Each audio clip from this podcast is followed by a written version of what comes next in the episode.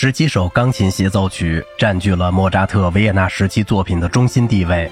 他写了很多这种协奏曲，这些作品都是供自己的音乐会之用。我们可以从他每年的创作数目中观察到他在维也纳受欢迎的程度。一七八二至一七八三年每年三首，下面两个演出季节是每季四首。一七八五至一七八六年又是每年三首，到下两个演出季节则是每季一首。此后就没有创作了，直到他生命的最后一年，才在当地一位管风琴演奏家约瑟夫·巴尔所组织的活动中演奏了一首新的协奏曲。对于头三首维也纳时期的协奏曲，莫扎特曾写信给他的父亲说道：“在极困难和极容易中碰到一个令人快乐的中间值，鉴赏家们能够满意，而非鉴赏家也不失其愉快。虽然不知为什么，下一首降 E 大调钢琴协奏曲原是为一个学生写的。”如莫扎特所说，后来这首由他演奏的曲子获得了不同寻常的成功。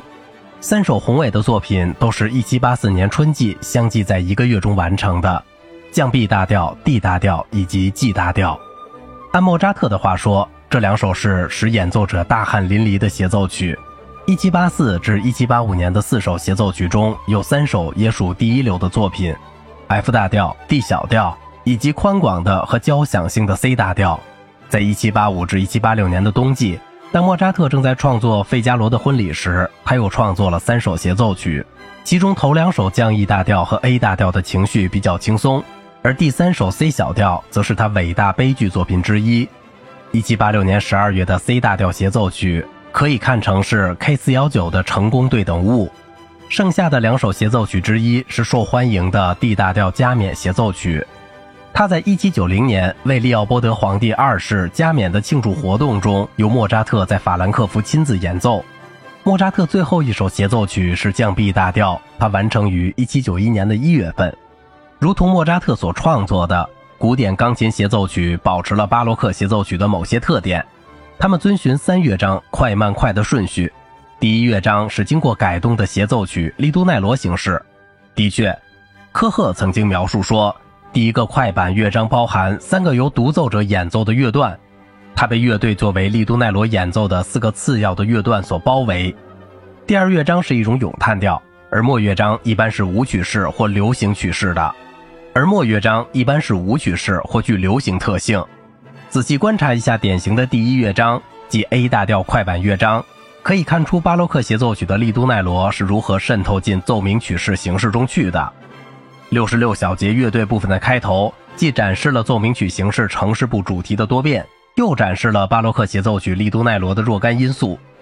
它运用单一的调性，并包含一个在乐章进程中在各种调上再现的过渡性的全奏。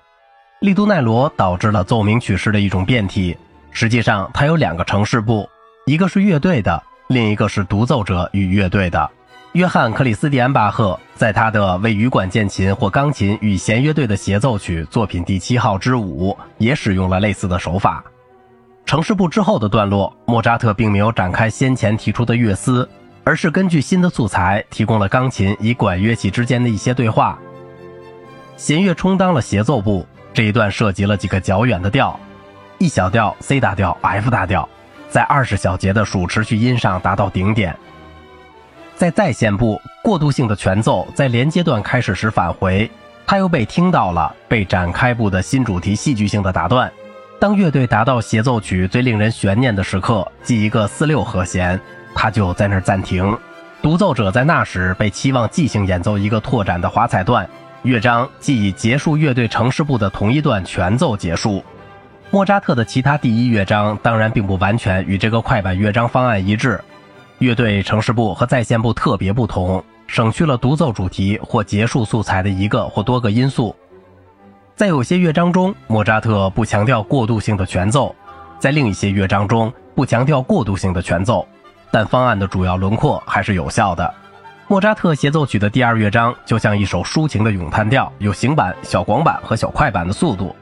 它是在主调的下属调上，或者较少的在属调或关系小调上。它的形式虽然在细部上差异很大，但多数情况下是一种修改过的奏鸣曲方案，没有展开部，或者像那首 K 四六六的浪漫曲，是一首 A B A C A 的回旋曲。末乐章是典型的回旋曲或奏鸣回旋曲式，其主题具有流行的性格。它们被处理成辉煌的炫技风格，有一个或多个华彩乐段。虽然这些协奏曲是打算使听众眼花缭乱的展示性作品，但莫扎特从不允许让炫耀技巧占上风。他总是在乐队与独奏部分之间保持一种音乐趣味的健康的平衡，而且他从钢琴和交响乐队乐器之间的相互作用中吸取了大量的色彩和肢体的结合，证明了他的耳朵永远是正确的。此外，他的目的是使公众立即对作品做出反应，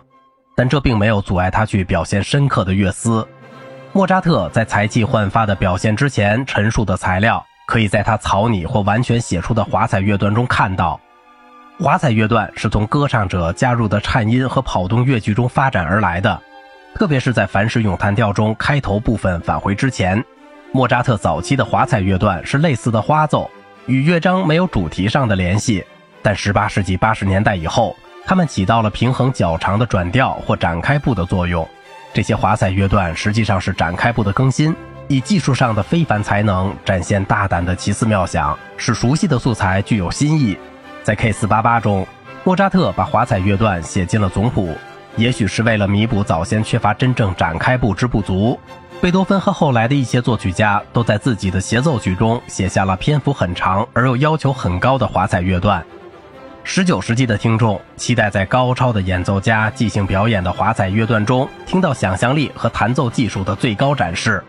好了，今天的节目就到这里了，我是小明哥，感谢您的耐心陪伴。